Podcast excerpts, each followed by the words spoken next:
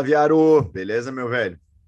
E aí, cara, não, não atualizou como é que tá o braço? Cara, o braço tá já perfeitinho. Já já tô fazendo fisioterapia. Agora já tô quase normal. Não normal porque ainda tem movimentos que eu não consigo fazer, mas já já tô tô totalmente livre de gesso, de talas, de tudo. Mas cara, mas, eu... mas, mas vai ficar normal? Sim, é que dentro de uma pessoa anormal, um braço é anormal é normal. É que eu ia te dizer, mas essa cirurgia é milagrosa. Se uma cirurgia no braço vai te transformar em alguém normal, então aí. Exatamente, aí... não, não, mas é, é por causa da placa de titânio. Ah, isso faz parte do conceito de transhumanismo. Faz parte, faz parte. É, é o pós-humanismo. Hum. É o pós-humanismo. É, eu já estou na, na, na pós-verdade da própria essência humana de ser. Mas, cara, o que o Brasil uh, está é quase na, na, na pós-democracia. E Sim. Aí, é, e aí tá o que, com quem que a gente vai bater esse papo hoje, meu velho? Nós vamos conversar com Sinara Menezes ou socialista Morena, como queiram. Grande conversa, né, cara? Grande conversa. Grande conversa, uma conversa sincera, profunda, uma conversa reflexiva, diria uma conversa necessária. Sim, sim, porque é uma conversa que não, não se blinda uh, ao ponto de não tecer críticas do próprio campo, né? despe-se de qualquer tipo de, de bloqueios e impedimentos a respeito disso, mas que também demarca o espaço da, das suas ideias, das suas verdades. É uma mulher que não, não tem papas na língua, né? Não tem papas na língua. E tem muito a falar, muito a contar. Muito, realmente muito. Vamos reforçar os recados com o pessoal? Então, segue o jazz. Você pode acompanhar os episódios do Batecast nas principais plataformas de podcast e também no canal do YouTube prof.viaro. Para ficar por dentro das notícias e dos nossos episódios, você pode também acompanhar as nossas redes sociais que estão no descritivo do nosso canal no Spotify Pode também acessar batecast.com.br e ali dentro do site ter um pouco mais de informações sobre os dois apresentadores, sobre o histórico do programa e também encontrar o botão Apoie da nossa campanha de apoio para a melhoria dos nossos produtos, nossas qualidades de áudio e vídeo e também frequência dos nossos canais. Você também pode optar ainda por uh, classificar o nosso episódio, ou melhor, o nosso canal, o nosso programa no Spotify, onde tem ali então a possibilidade de dar de uma a cinco estrelas de acordo com a sua satisfação com o nosso programa. Nós agradecemos desde já, nós agradecemos de antemão a toda e qualquer forma de apoio e toda e qualquer forma de compartilhamento também. O podcast está indo para a sua segunda temporada e estamos prestes a lançar a nossa loja online, onde teremos então os nossos produtos para todos os nossos ouvintes. Eu e o professor Fábio Catani agradecemos a todos vocês. Obrigado. Recados dados. E até eu vou reforçar agora uma coisa que não se deve fazer se os recados foram dados, o ouvinte quiser nos ajudar um pouquinho, escuta o recado de novo. Ali nós temos, então, tudo. E se você, que é nosso ouvinte frequente, pulou os recados para ir direto para o episódio, volta nos recados. A gente está precisando realmente aí que ajude a compartilhar, que ajude a curtir. A gente está com um trabalho bacana aí, com entrevistas muito legais, muito legais mesmo. Que mais, Catani, podemos dizer? Cara, só, galera, espero que vocês estejam gostando tanto quanto nós estamos gostando de poder bater papo com tanta gente inteligente, com tanta diversidade, com tanta coisa boa e vem muita coisa boa por aí. Então é isso, né, Viado? Hoje, hoje 11 de abril, a gente pode dizer que somando todas as plataformas, nós estamos com 3.600 acessos. Para quem começou de uma forma totalmente despretensiosa, já é alguma coisa, mas agora a gente quer mais. Agora a gente quer mais e nós vamos aí começar a trabalhar cada vez mais para melhorar a qualidade do áudio, da edição, que por enquanto é tudo nós com nós. É, Essa frase ficou a, ótima. A meta foi 3 bilhões e 800 milhões né, de, de acessos. Essa foi a meta tá. do ano, né? Do ano. Do tá. ano. Do tá. ano. Essa aí. Então, eu, eu não sou bom em matemática, acho que falta um pouco, né? Falta um pouco ainda, mas a gente vai ah. chegar lá. E sabe como é que a gente começa a chegar? Ah. de Lucas Juan.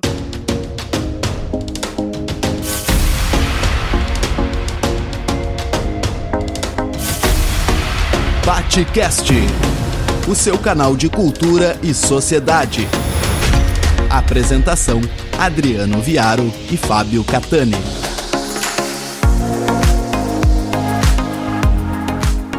Olá pessoal, aqui professor Adriano Viaro mais uma vez com o Fábio Catani em mais um episódio do Batcast. Sempre um oferecimento de Great Job Comunicação que vocês encontram no Instagram ou por greatjob.com.br BR, Fábio Catani, faça as honras da casa. Bom, Viário, então hoje temos a satisfação imensa de termos aqui no nosso bate-papo do Batcast a socialista morena Sinara Moreira Menezes, baiana de Ipiaú. Sinara, então, antes de mais nada, muito obrigado por estares aqui conosco. Uh, ambos somos fãs do teu trabalho e queremos falar muito contigo acerca da tua trajetória, da, da tua autonomia e independência desde 2012, que temos o, o Socialista Morena, o site que eu cotidianamente acompanho. E, mas tu passaste pelas, pelas redações das maiores revistas e jornais desse país. Conta primeiro um pouquinho da tua trajetória, como é que chegaste no jornalismo, como é que que surgiu esta socialista morena de dentro de ti? Bom, é, obrigado pelo convite, Fábio, professor Viaro. É, olha só, eu comecei a, a, carreira jornalística bem novinha, né? Eu me formei com 20 anos. E aí logo eu fui trabalhar em jornal ainda em Salvador. Trabalhei em jornal uh, no Jornal da Bahia, que não existe mais. Depois eu acabei vindo para Brasília, numa primeira temporada passei é, seis anos em Brasília. Depois eu fui morar no, na Espanha, depois eu voltei para o Brasil, e aí trabalhei de novo na Folha, já tinha trabalhado na Folha aqui em Brasília, trabalhei de novo na Folha, e de lá eu acabei indo. Já tinha passado pelo Estadão em Brasília também, voltei a trabalhar no Estadão. Na verdade, voltei a não gostar de trabalhar no Estadão, da primeira vez eu já não tinha gostado. Mas foi, mas já aproveitando o que é a característica do Estadão, foi uma escolha difícil. Escolha difícil. eu fui trabalhar no Estadão a primeira vez porque eu, eu, eu, eu, me sentia assim em São Paulo um pouco refém da Folha, sabe? Eu ficava pensando assim, nossa, um dia que a Folha não me quiser mais, onde é que eu vou trabalhar? Não conheço ninguém em São Paulo estou uh, totalmente uh, dentro, fora do mercado, né? Uh, só na Folha. E aí eu quis diversificar um pouquinho, e aí eu fui trabalhar no Estadão. Hum, pedi emprego, sempre eu digo que eu sempre pedi, pedi meus empregos. Pedi emprego lá no Estadão, eles me quiseram e eu fui trabalhar no Estadão, mas eu realmente não gostei do ritmo do Estadão e acabei uh, caindo numa espécie de canto da sereia de uma amiga que me chamou para trabalhar na Veja. E eu uh, acabei indo trabalhar na Veja, fiquei na Veja oito meses só, foi uma experiência bem ruim. Uh, eu acho que jornalisticamente foi a minha pior experiência. E de lá da Veja eu consegui, uh, para poder continuar trabalhando, né? Porque a gente não sabe que não, não, se pode dar ao luxo de ficar desempregada, né? Eu já tinha meu filho mais velho, e então eu consegui um convite para ir para a revista VIP, que era uma, uma revista masculina da Abril, e me diverti muito lá, foi bem divertido. Fiquei três anos na VIP, até mesmo enjoar de trabalhar com esse tipo de jornalismo, que é, que é bobagem, né? Um jornalismo engraçado e tal, mas que não modifica o, os rumos do país ou o status quo como eu já sonhava fazer naquela época, né? Já estava, uh, já tinha passado a primeira eleição do Lula e tal. E aí eu uh, tinha tido uma passagem bem rápida pela Carta Capital no ano da eleição do Lula e eu voltei a trabalhar na Carta a partir de 2008. E fiquei na Carta muito feliz na carta até 2015. Eu criei o, o, o site em 2012, mas eu continuei na carta. Eu só saí da carta em 2015. Eu, eu pedi porque eu queria ficar só com o meu site. Eu achava que ele tinha um potencial e eu eu estava meio fugindo, como eu fujo até hoje das hard news, sabe? Eu vim morar em Brasília novamente por questões pessoais. Eu me casei com uma pessoa de Brasília mas eu não gosto de hard news. Eu trabalho às vezes com isso, divulgo quando é importante, mas eu mesma, eu mesma fazer não me agrada. No, mesmo no período que eu trabalhei aqui em Brasília da primeira vez, nunca foi o meu forte. Sempre foram foram mais matérias laterais. Sabe aquelas matérias assim, tipo, tem uma CPI, né? Aí todo mundo vai lá cobrir o presidente da CPI, o, relatório, o relator da CPI, e eu ia cobrir o clima, eu ia descrevia o ambiente, eu contava curiosidades sobre personagens laterais. Era esse sempre foi a minha visão da política, um pouco mais transversal, digamos assim. E aí, quando, quando uh, em 2012 eu fiquei com muita vontade de ter um espaço onde eu pudesse opinar porque todo o meu trabalho jornalístico até então uh, tinha sido de repórter, né?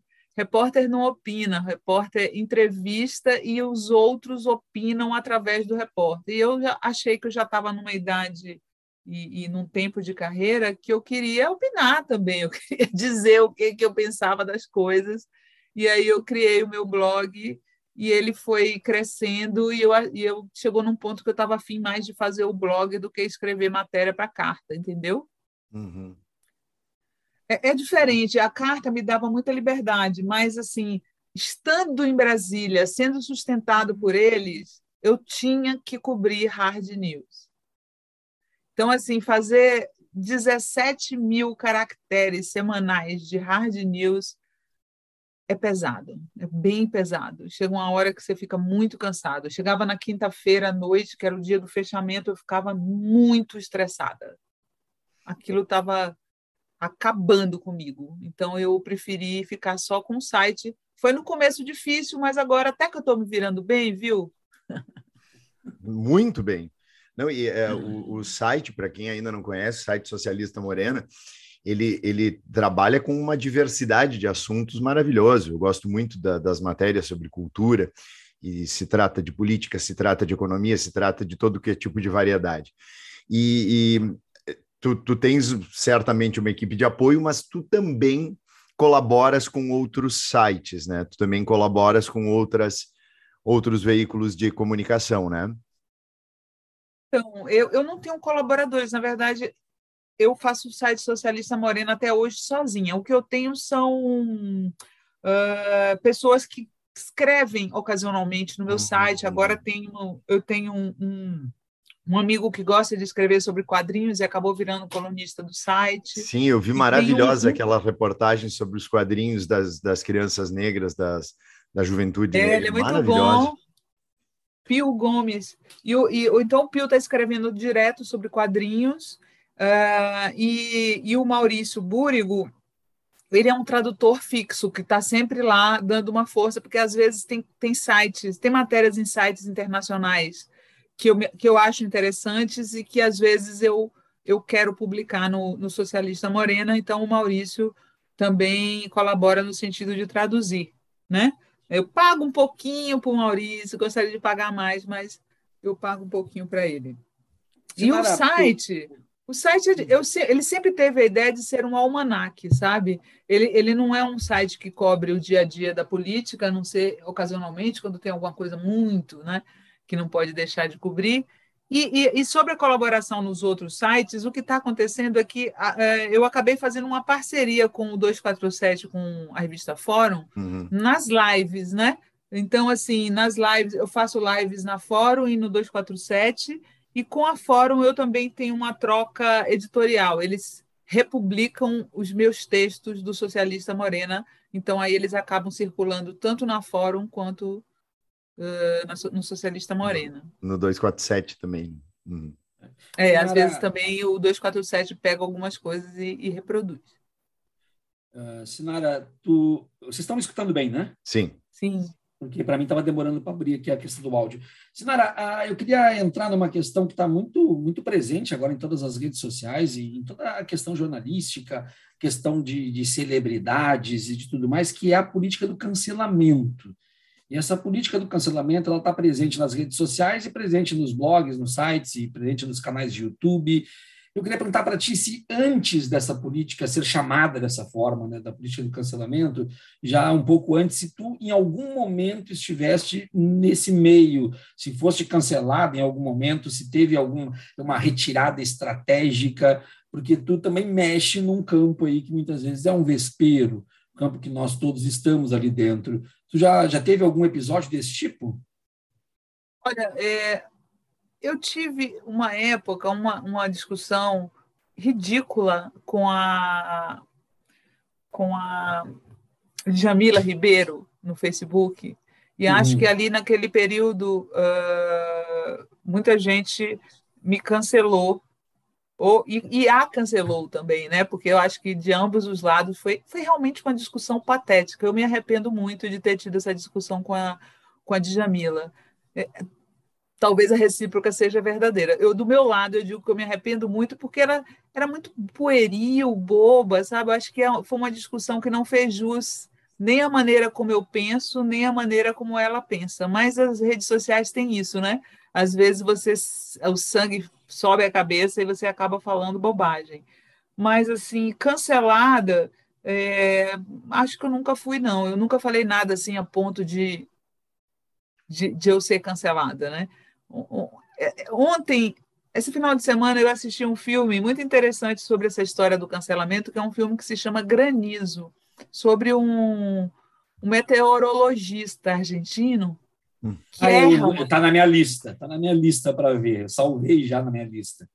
É uma previsão, né? É muito difícil isso hoje, porque eu acho que o erro, o erro é muito não é mais errar não é mais humano na época das redes sociais. Errar não é mais humano. Se você erra, você é, é realmente cancelado. Mas por outro lado, eu acho que muita gente usa dessa história do cancelamento para se proteger de críticas que fazem sentido. Então, assim, o monarque que defendeu uh, a existência de um partido nazista no Brasil disse que foi cancelado. Ele foi cancelado? Ou ele falou uma merda federal? Eu acho que ele falou uma merda federal, entendeu? Universal, é... não federal. entendeu? Porque ele, ele diz, ah, eu fui cancelado. Como assim ele foi cancelado? O, o Mamãe Falei foi cancelado? Ele chegou lá no país dos outros para ficar fazendo insinuações sobre as mulheres ucranianas. Ele foi cancelado ou ele está usando essa história de cancelamento para tirar o corpo dele fora? Então é isso. Uh, o cancelamento, essa história de cancelamento, de fato, o tribunal das redes sociais, às vezes, é muito injusto, exagerado em algumas coisas. Eu acho exagerado, às vezes tem um exagero. Pega uma pessoa ali para Cristo e, e espinafram e todo mundo vai para cima. Acho que tem exagero. Por outro, tem muita gente que não quer assumir o que faz, que apela para esse, esse raciocínio. É, é, estão é confundindo, muito, é muito cômodo, né? confundindo né? A que, é, estão confundindo a questão de ser culpado e condenado e julgado pela opinião pública por algo que realmente falou de muito errado com simplesmente uma situação de cancelamento. Né? Eu me lembro, Sinara, aqui na, quando eu estava fazendo meu mestrado ainda, eu me lembro que teve um artigo acadêmico, eu, eu, meu mestrado eu estudei escravidão no Brasil, e aí tinha um artigo acadêmico que era maravilhoso, o, o, historiador que escreveu o artigo, o artigo realmente era aqueles artigos que estavam circulando pelo meio acadêmico, algo que é muito difícil de acontecer, porque os artigos vão só para os anais e ninguém lê, né? mas estava circulando pelo meio acadêmico, e aí veio uma pessoa e viu que nas 30 páginas daquele artigo o autor tinha usado a palavra opção sexual uma vez e não orientação. Botaram no lixo o artigo ou seja, nada mais do que estava no artigo servia porque ele cometeu aquele erro. Então, isso é, é algo que eu vejo nos cancelamentos na rede social. É pegar, uma, pegar uma palavra, um escorregão, alguma coisa que não quer e esquece tudo que essa pessoa faz. Agora, eu até quero frisar aqui para os nossos ouvintes, a gente não pode esquecer nunca que no episódio Monarque teve também Kim Kataguiri junto. Né? Teve Kim Kataguiri e o Kim Kataguiri ali apoiando. Inclusive, ontem, no, no, no novo podcast do Monark, na outra rede, né? o Kim Kataguiri lá, chorou no episódio, disse que estava com, com medo do que estava acontecendo, falou do Mamãe Falei também, e estava com medo que o amigo se matasse e um monte de coisa. Então, eles, eles, criam essa ideia do cancelamento, que eu concordo contigo, nesse ponto não é cancelamento. Não. Agora, eu vou dizer, eu lembro do teu episódio com a Djamila, tá? Eu lembro do episódio, eu lembro da discussão, eu lembro de um amigo meu, inclusive, uh, me chamando para dizer que não conseguia ficar do lado de nenhuma das duas e que estava incomodado com aquilo né? me chamando inbox, falando para mim, essa, essa é uma, ele me, eu me lembro até hoje, ele disse, essa é uma discussão menor, viado. não, não tem que estar tá sendo discutido isso, mas parece que é o que gera engajamento também, é esse tipo de coisa, e ambos acabam sofrendo algum cancelamento de um lado. Catane. Bom, eu vou sair um pouco das redes sociais e voltar para as redações.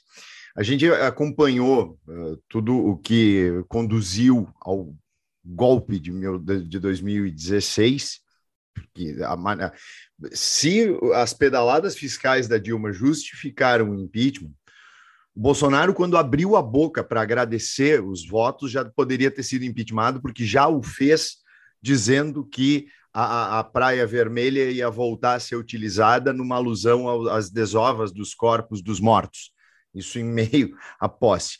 Então, é, dentro esse período todo, claro que tu estavas na Carta Capital, mas houve uma construção, uma gestação desse período desde, me parece, as eleições de 2010, quando a Dilma Rousseff venceu com o apoio do Lula. Como é que era o ambiente das grandes redações? Como, como é que como é que se lidava com essa afirmação da, da esquerda petista para um terceiro e depois foi para o quarto mandato. Como é que funcionava isso? Porque a gente viu a grande mídia tomar um partido do impeachment que foi avassalador. Parecia que se tratava da invasão da Rússia na Ucrânia. Trataram mais ou menos da mesma maneira maniqueísta. Eu acho que a, a mídia, a partir de. Eu acho que vem de antes, desde desde que o governo Lula começou, é, que a mídia, como que eu chamo, comercial, né, a mídia burguesa, ela se recusava, embora Lula desse todos os sinais de que era um estadista com E maiúsculo, uma figura respeitada no mundo inteiro, que fez muito bem para o Brasil nos oito anos em que ele governou o Brasil, ele nunca foi tratado com deferência. Nunca foi. Ao contrário do Fernando Henrique Cardoso. Desde o começo, houve uma intenção da mídia de tratar Lula como se fosse menor, como se fosse uma pessoa que envergonhasse a nação. Enquanto nós que votamos no Lula, é, nós que votamos no Lula éramos desrespeitados constantemente, né? Porque pelo fato da gente votar no Lula, nós éramos considerados pela imprensa é, hegemônica como burros, desinformados. Né? Sobre o Nordeste, eles falavam que o nordestino estava sendo enganado pelo Bolsa Família.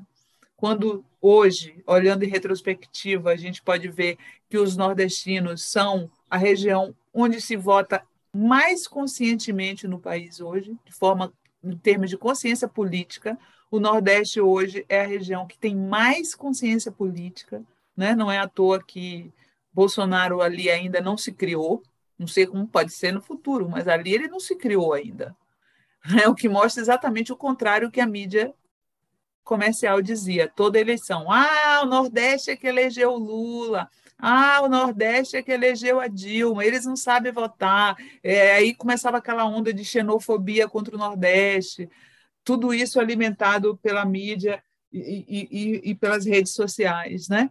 É, então, eu fui vendo esse negócio não crescendo. Eu me lembro que em 2009, eu acho, a Folha de São Paulo publicou um artigo do, do César Benjamin, dizendo que o Lula tinha tentado estuprar uma pessoa quando estava preso. Eu nunca pensei que a Folha de São Paulo ia publicar um negócio daqui.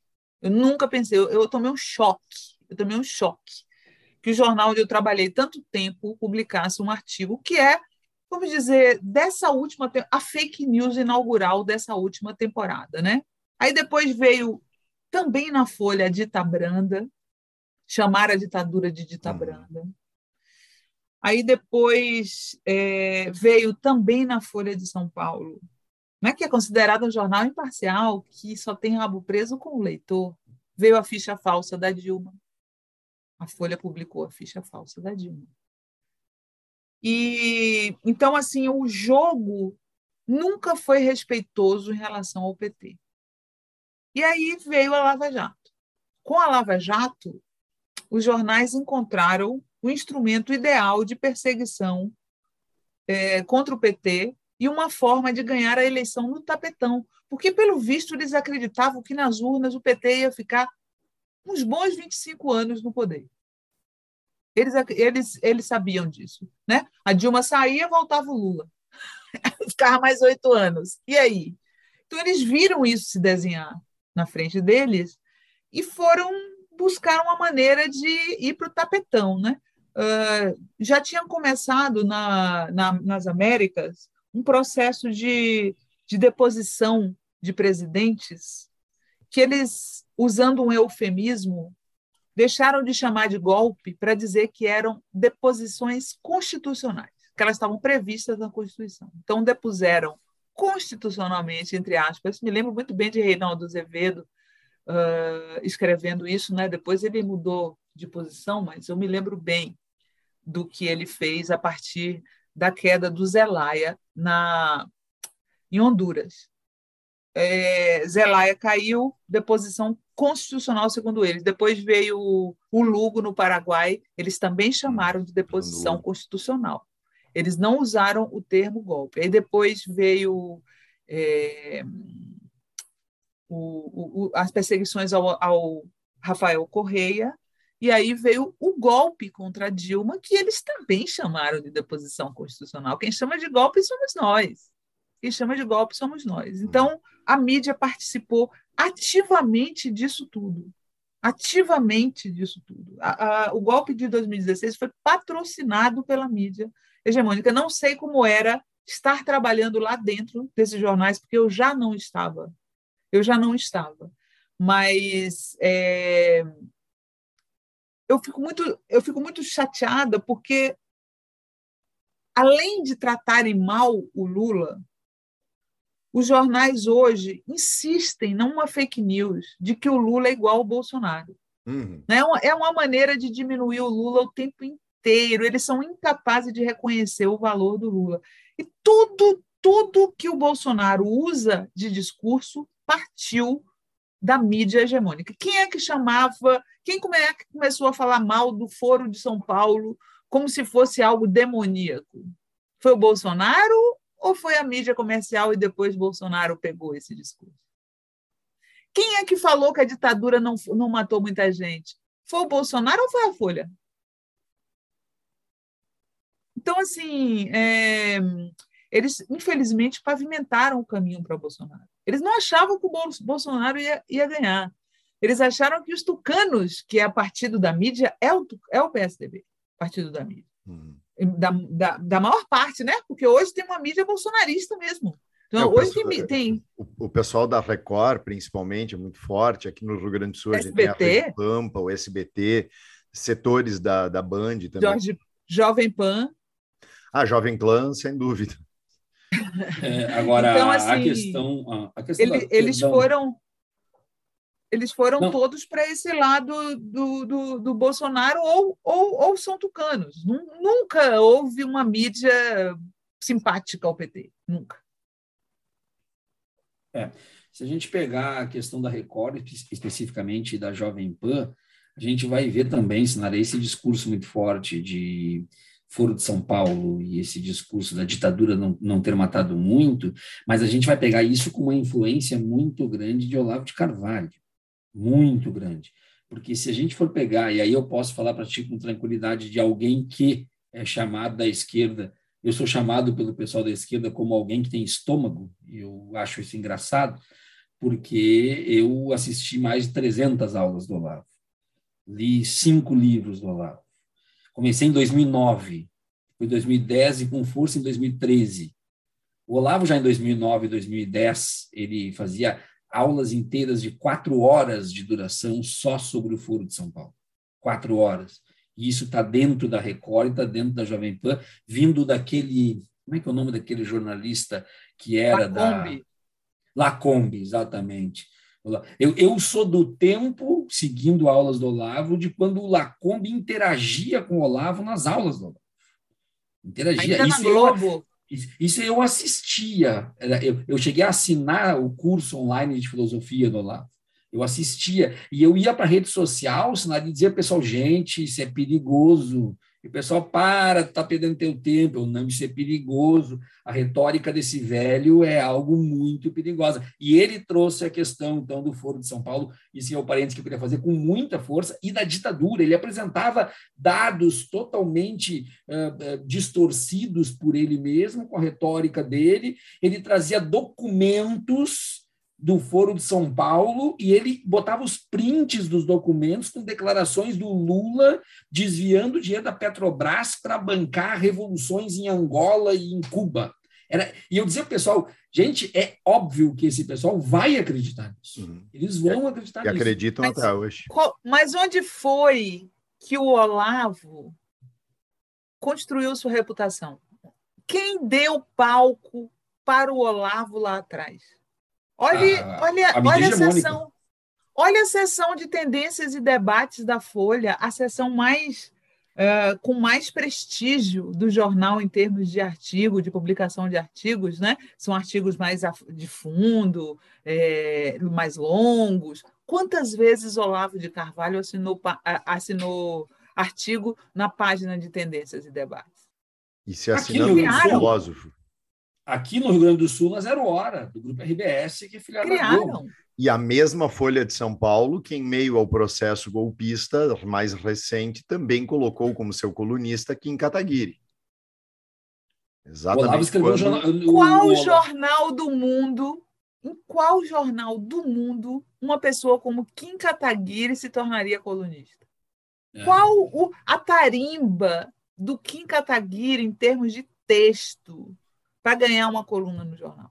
Olha, Sinara, eu participei de um debate na Jovem Pan, também tomei porrada dos meus amigos da esquerda, mas eu participei de um debate na Jovem Pan, em que era eu e o Fernando Holliday debatendo, e os mediadores eram dois mediadores, do meu lado o Guga Noblar e do lado do Holliday o Kim Kataguiri. E a temática era Zumbi dos Palmares, por, por eu ser pesquisador do zumbi, e o Holliday dizer que zumbi tinha escravo e tudo mais. Naquele debate, eu fiquei apavorado. Inclusive, tenho no meu Twitter é o, é o post fixado até hoje o debate, se tu quiser acompanhar depois, se tiver estômago, né, quiser acompanhar o debate. Eu fiquei espantado com a falta de preparo do Kim Kataguiri naquele debate. Ele, ele nem se arriscou a entrar no debate, porque viu que o Guga Noblat estava surfando em cima da burrice dele e o Holiday não sabia mais onde se meter também. Então, infelizmente, é dessa forma que a coisa acontece. Eu me meti lá porque eu precisava, já que o Holiday não queria debater comigo em lugar nenhum, e eu estava chamando há um bom tempo, então eu aceitei debater na casa deles. Mas gostei da experiência. Gostei, te confesso que gostei. Vou assistir. Tá lá, é meu tweet fixado, foi na pandemia.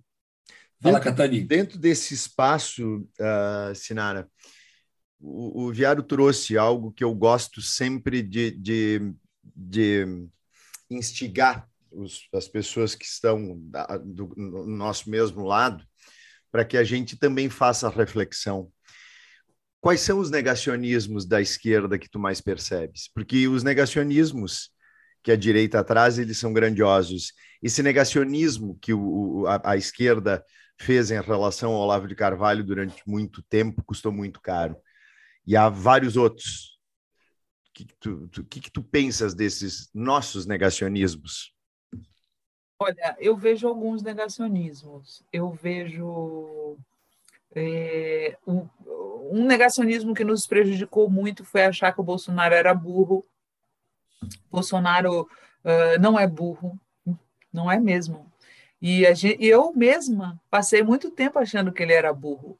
Quem me alertou para o fato de que ele não é burro foi o Lula. O Lula, quando ele estava preso, ele deu uma entrevista e falou: a esquerda ela se engana achando que Bolsonaro é burro. Gente burra não se elege presidente da República. Sacou? É verdade, a gente subestimou o inimigo completamente, né? Não podemos passar de novo por esse erro é, de subestimar o inimigo. Outro negacionismo que eu vejo na esquerda é que tem um setor da esquerda que se apega muito uh, a dogmas, a dogmas que não existem mais, sabe? Tem coisas assim. É, eu vou dar um exemplo bem simples. É, Para que, que a gente precisa defender as empresas brasileiras de aviação se todas elas são privadas? Né? Quando teve aquela história, ah, vamos quebrar, abrir para as empresas aéreas estrangeiras virem operar aqui. Eu acho normal. Eu acho normal, quando a gente tinha empresa estatal, né, vamos dizer, na Argentina, que tem aerolíneas, eu entendo reserva de mercado, mas no Brasil, que são todas privadas, que venham outras no melhor preço, sabe? Então, assim, alguns, alguns apegos que a esquerda tinha, eu não tenho.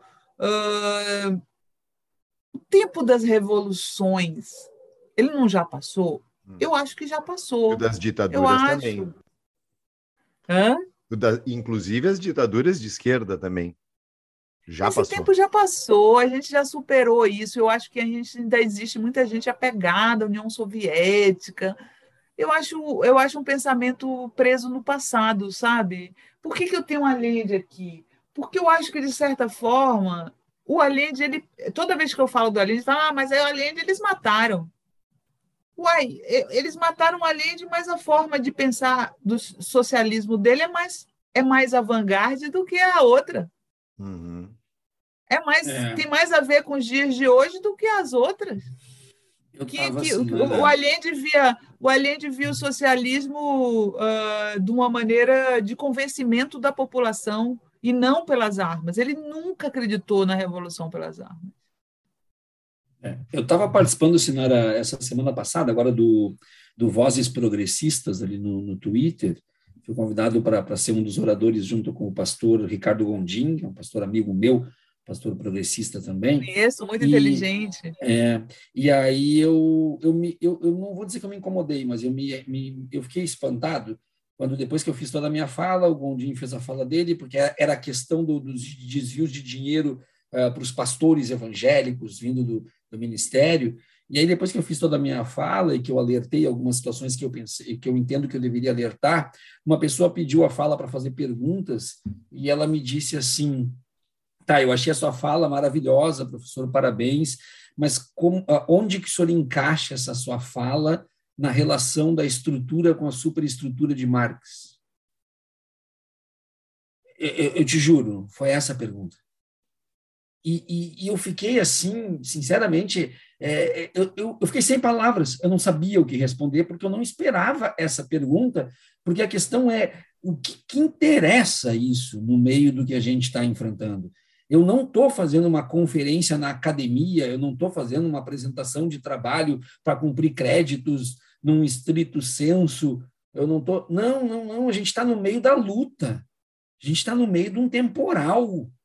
E outra, essa forma da esquerda mais intelectualizada de sempre escrever o que só meia dúzia entende, nós tomamos um pau, nós tomamos um pau por causa disso, Sinara. Foi, eu foi detesto, sabe o quê? Eu, eu odeio quando falam assim. Aí eu falo, né? Para ser socialista, a pessoa só precisa dizer que é socialista e que luta pela justiça social. Aí, não, não é assim, não. A pessoa tem que ler o Capital, tem que ler não sei o quê. Eu falei, uai, mas vocês estão espantando, vocês estão espantando o homem do povo que quer ser socialista. Vocês estão espantando o homem puro sem estudos que quer ser socialista. O Lula não seria socialista uhum. nunca por esse parâmetro. E eu fico e, e te digo, que eu fico muito espantada que tenha gente neste país que idolatre Stalin e não idolatre Lula. Sinceramente, eu não consigo entender. E eu, eu conheço. Eu conheço. Eu também conheço. Eu não consigo entender. Você tendo um líder de massas com a cabeça boa, com a cabeça para frente, como Lula, né? que já enxergou que talvez, né? Você sabe quando eu falo essas coisas, fala, ah, então você não é socialista, você é social-democrata.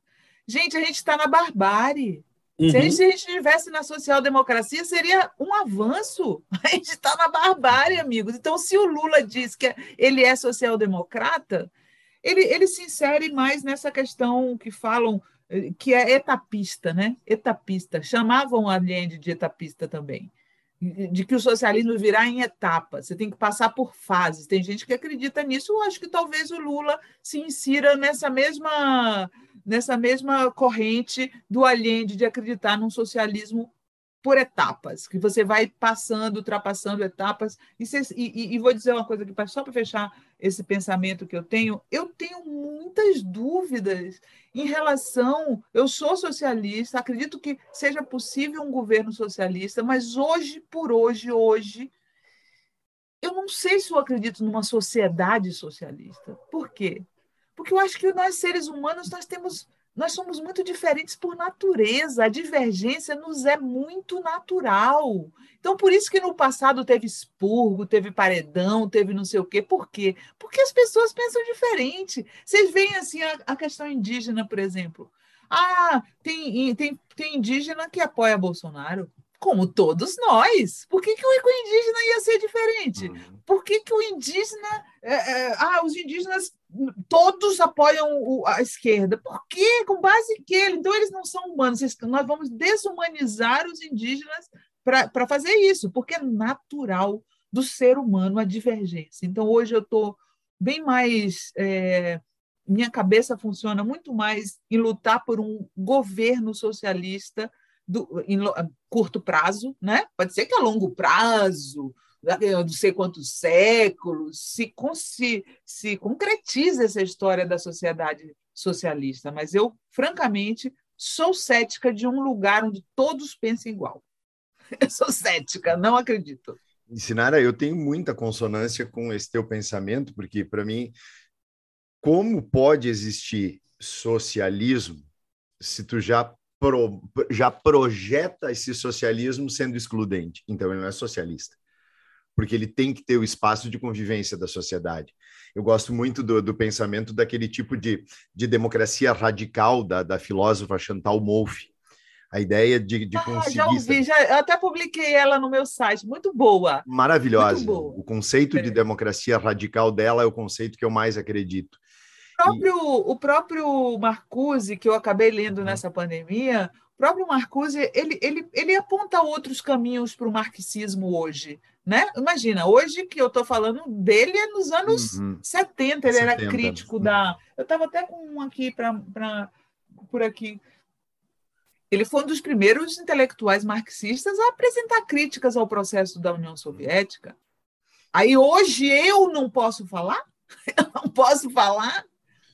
Gente, pelo amor de Deus, sabe? Que, que tipo de socialismo é esse que não evolui, que fica parado no tempo? E que, eu, necessita, eu e, e, que necessita de um Estado ditatorial para se afirmar. Necessita é? de um Estado repressor. Isso não é socialismo, e muito menos o, o, tipo, o princípio de democracia que é fundamental. E me parece, dentro do, do, só retrocedendo um pouco, voltando ao Chile, me parece que esse pessoal não entendeu, ou pelo menos sequer assistiu ao filme No. Chegaste a ver? Espetacular. Sobre todo. Bom, eu vi no cinema na época. Uhum. E, e, e, você sabe que tem um artigo do Darcy Ribeiro, que também participou do processo chileno, que ele ficou muito bravo com a falta de colaboração que ele viu na esquerda chilena. Uhum, que, que, é então, ele fala que a, a, esquerda chilena foi muito responsável pela, pelo golpe, puxou muito a corda, esticou muito a corda. Eu vejo esse processo hoje no Brasil, o Lula está aí costurando é, essa aliança com o Alckmin. Sabe, eu vejo isso de uma forma bonita. Eu acho que eu, eu, eu, eu passei até a, a simpatizar mais com o Alckmin, porque vai ser uma, uma vai ser uma, uns ataques tão brutais a ele. Eu, eu duvidei que ele se ele topasse, sabia? Eu duvidei, porque vão vir com tudo para cima dele, porque ele não é mais tucano, ele não tem mais blindagem. Ele agora é vice do Lula, então ele vai apanhar muito. Já começou, né? Vocês lembram? Tem duas semanas aí que já arranjaram denúncia contra o Alckmin.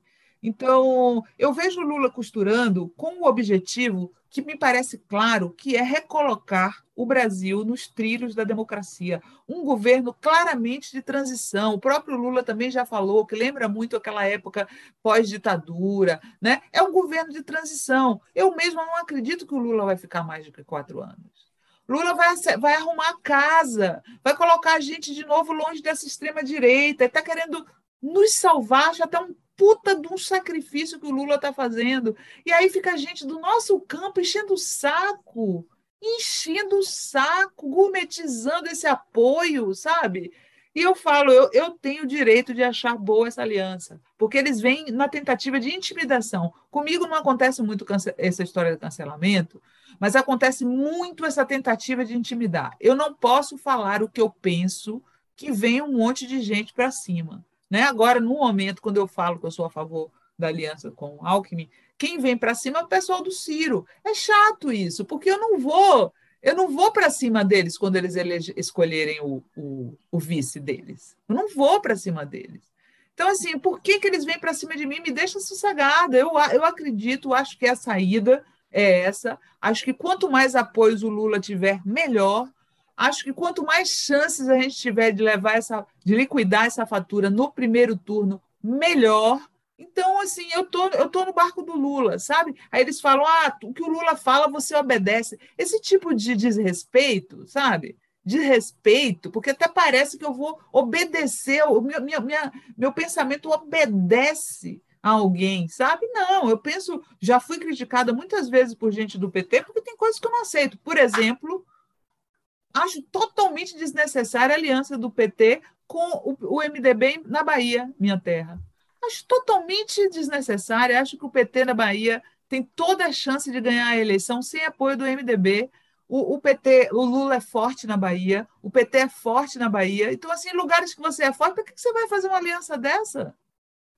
Com Gedel Vieira Lima. Gedel, sabe? Esse, esse, é o, esse é um. É o MDB do Gedel, não hum. aceito. E aí falei, muita gente do PT, ah, você está aí ajudando o pessoal do Ciro. Caguei para o pessoal do Ciro. Eu não vou abrir mão de falar as coisas que eu penso pensando nos, nas consequências. O que eu penso nas consequências é não falar coisas que possam me render processo. Isso sim, porque a arma da extrema-direita é essa: nos cercar de processo, nos processar, nos quebrar financeiramente. Né? É, então, isso que eu penso. Agora, eu deixar de, de falar o que eu penso porque, ah, não, vou desagradar Fulano, ah, vou agradar Beltrano, não estou nem aí. Não, e, é, eu acho que a gente tem muito a gente tem muito purismo dentro, ou muito pensamento purista dentro da esquerda, de que entrou um Alckmin, então nós estamos deixando de ser o que nós somos, ou estamos recapitulando, deixando de recapitular ideias do passado e coisa, e que está dentro dessa ideia do, da, da, manutenção dos discursos que meia dúzia entende e achar que a gente tem, então, que, que ir à frente nesse tipo de discurso. Uh, Sinara, eu queria fazer uma pergunta para ti. A gente entrevistou aqui no nosso programa o Tarso Genro. Ex-governador do Rio Grande do Sul, ex-ministro do Lula em várias pastas. E o Tarso Genro, na entrevista que deu para nós, ele disse uma frase assim que virou emblemática no episódio, né? Ele disse: "O Lula nunca foi de esquerda, Lula sempre foi de centro". E ele não falou isso como crítica, ele falou isso apenas como uma obviedade para ele. E gerou, claro, que uma ressonância enorme, alguns concordando e outros discordando. E eu quero te ouvir concordo inteiramente de quem fala que o Lula é de centro. A trajetória de Lula é uma trajetória de esquerda, né? centro-esquerda, vai lá, mas esquerda, ele não é de centro. Uh, o, o, o, se ele fosse de centro, ele seria como o PSDB, né? que é centro-direita. Não vejo no Lula características de centro, eu vejo no Lula características de esquerda. Uma pessoa que apoia o MST é de centro? Uma pessoa que apoia o MTST é de centro? Uma pessoa que apoia a luta indígena é de centro? não, gente. Não é não. Uma pessoa que, que quer terra para quem para, para quem tem fome, quem quer plantar, é de centro? Não. Eu acho que uma pessoa de centro não estaria interessada em reforma agrária, não estaria interessada em, em não ter minerações em terras, mineração em terras indígenas hoje. É, eu acho que o Lula houve uma época, acho que foi em 2006 que ele estava no poder, que ele deu umas rateadas. Ali ele deu. Eu, eu, eu me lembro duas entrevistas do Lula que me deixaram irritada pra caramba. Foi quando ele falou que ah, antes eu achava um absurdo tomar Coca-Cola e agora não existe nada mais delicioso do que acordar de madrugada e tomar uma Coca-Cola gelada. Eu achei tão bobo isso, tão, tão isso, isso, isso foi ceder a mais a mais barata é, provocação. Sabe? E ele falou nessa mesma época aquela frase ridícula que volta e meia tem alguém que repete que, que uma pessoa, depois dos 40 anos, continuar de esquerda é, é maluco, uma coisa assim, sabe? Nada a ver. Nada a ver. Pelo contrário, das pessoas que eu mais admirei na vida foram de esquerda até o fim. Morreram esquerdistas, tipo Florestan Fernandes, próprio Darcy, morreram de esquerda, não existe isso. E na época eu fiquei bem brava, mas depois é, eu, eu, o Lula o Lula amadureceu também, sabe? Ele amadureceu. E eu me lembro muito bem dele falando sobre a cadeia, que a cadeia deixou ele mais à esquerda do que ele era. Então, eu não vejo, ao contrário do Tarso, o Lula como um homem de centro, não. Eu acho que o Lula é um negociador, ele, de fato, ele é um conciliador nato.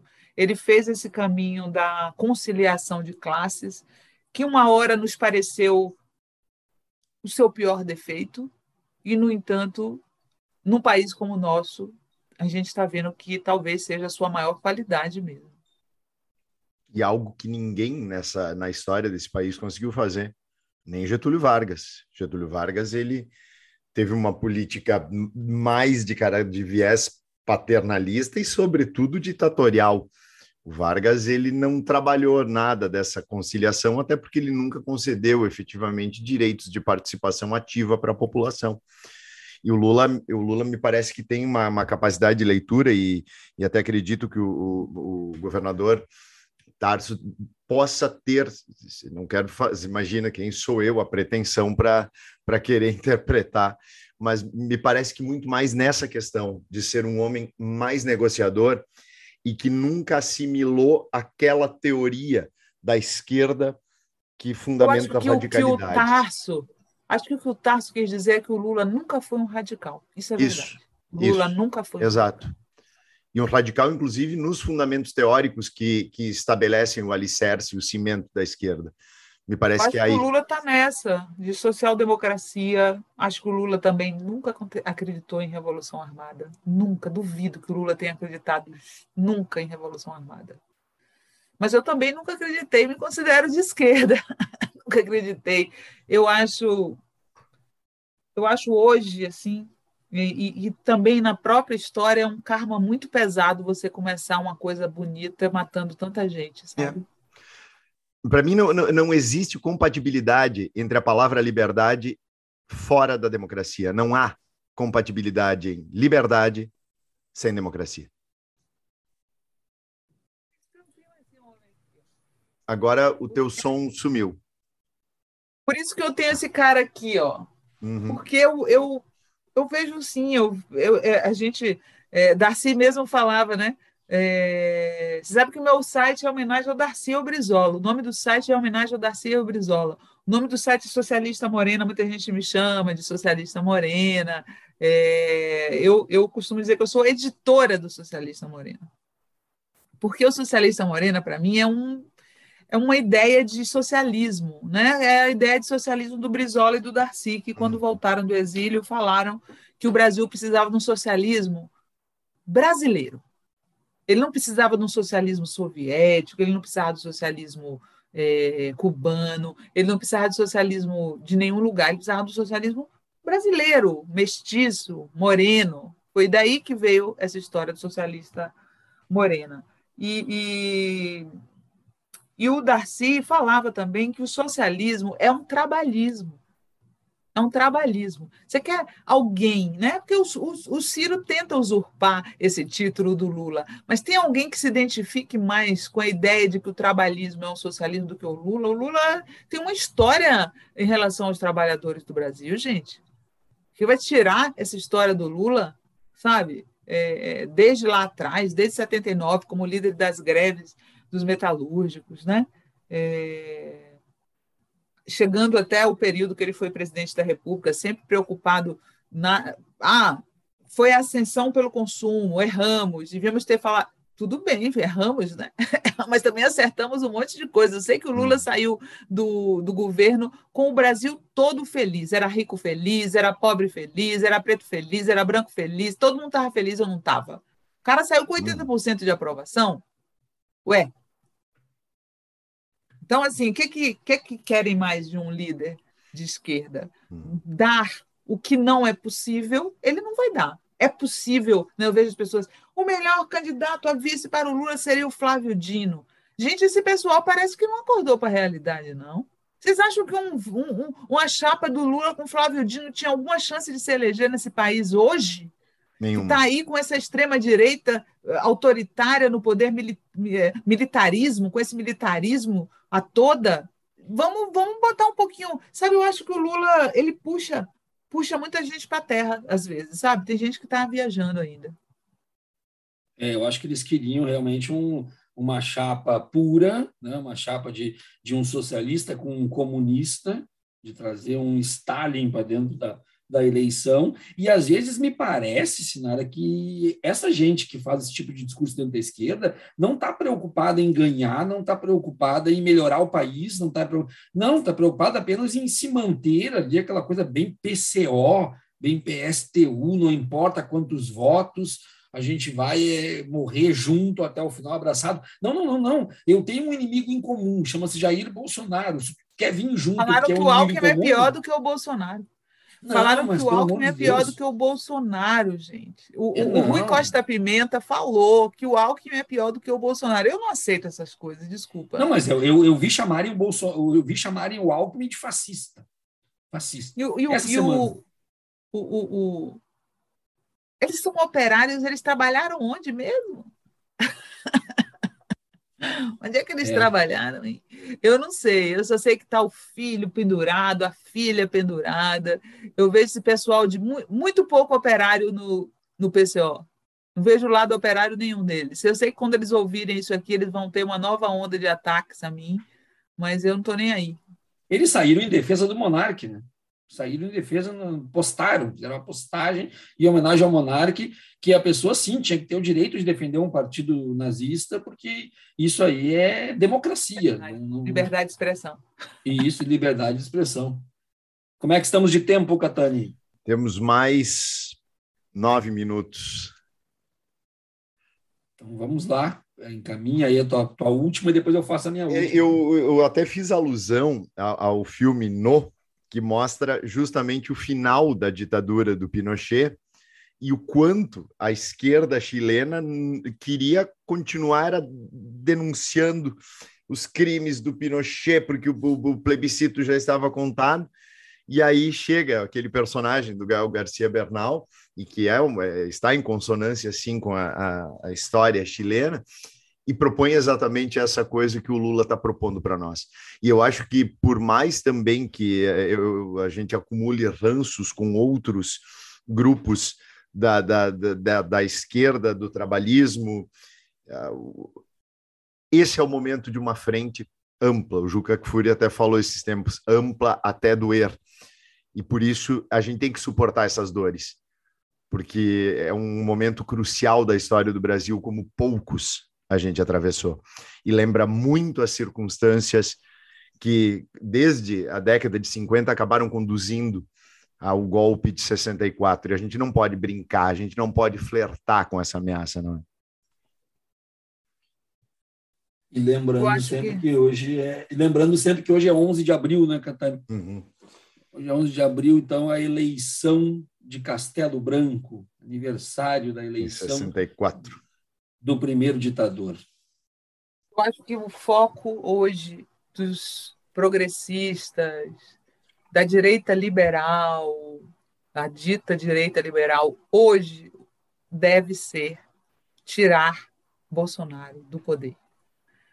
Né? Já faz tempo que eu estou dando essa bandeira branca para a direita liberal, viu? Porque é, um, um, direitista, um liberal direitista que se preze, ele preza a democracia tanto quanto a esquerda. Ele sabe que faz bem para as ideias dele que o país seja se mantenha civilizado, né? É, que tenha um leque amplo de partidos e de pensamentos políticos. Né? Quando você começa a, a querer esmagar, né? É, fuzilar a petralhada, esse tipo de coisa, não é bom nem para nem os vermelhos, nem para as pessoas de esquerda, nem para os liberais. Não é bom para os liberais. Uh, historicamente, o, o, nazismo se criou porque os sociais-democratas não conseguiram se juntar com os comunistas. Né? Parece que as pessoas não aprenderam a lição. Parece que as pessoas não aprenderam a lição. Então, é, hoje, eu fiquei, hoje eu fiquei vendo umas notícias dos Estados Unidos que me deixaram muito, muito preocupada, né?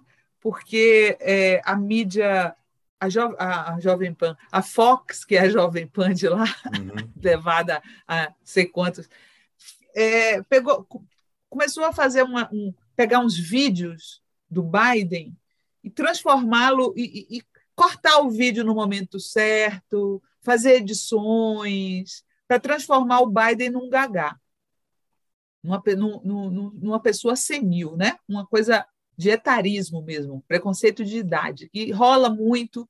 Infelizmente, eu já vi gente aqui no Brasil, do nosso campo, fazendo a mesma coisa.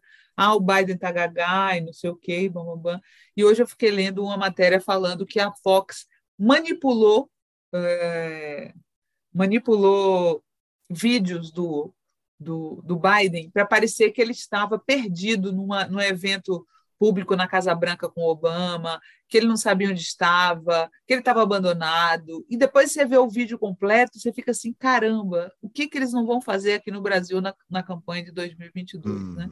E eu vejo muita gente do liberalismo lá do americano fazendo, se juntando a isso. Ah, não, Biden e Trump tanto faz. Tanto faz? Será que tanto faz mesmo? É bom para. Agora estão querendo aprovar nos Estados Unidos uma lei uh, sobre. É uma espécie de kit gay dos Estados Unidos, anti-kit gay.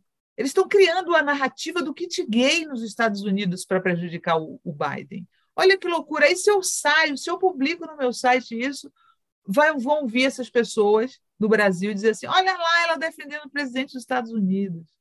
Olha, olha o socialismo dela que defende. Primeiro, que o meu site é jornalístico.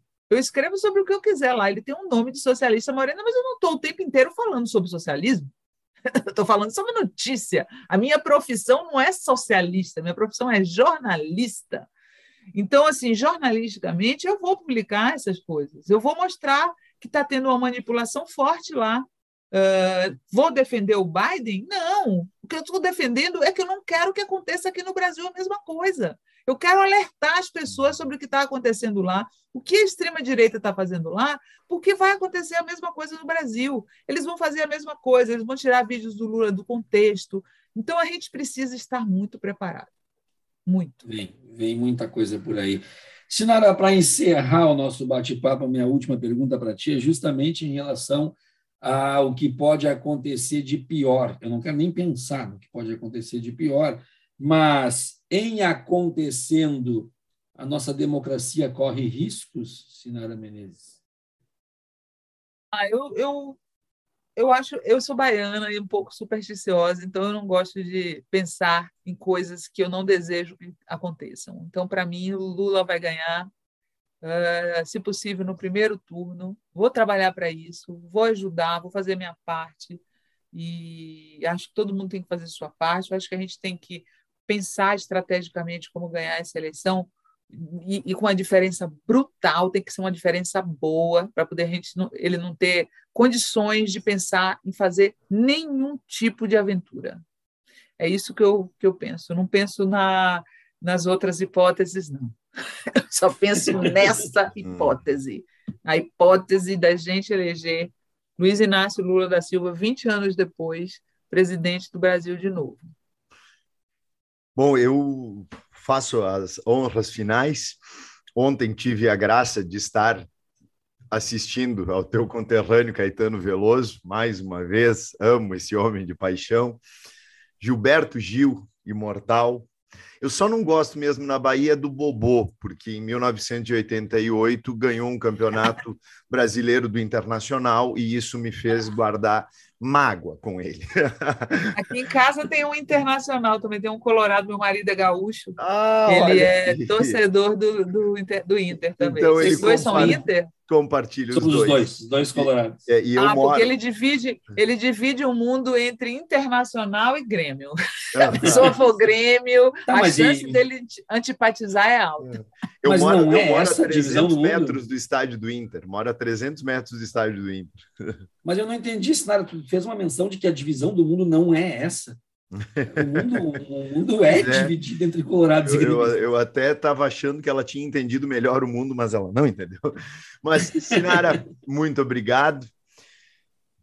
Aqui é Fábio Catani, eu e o professor Adriano Viário tivemos a satisfação de ter conosco Sinara Benezes. Tchau, tchau, galera.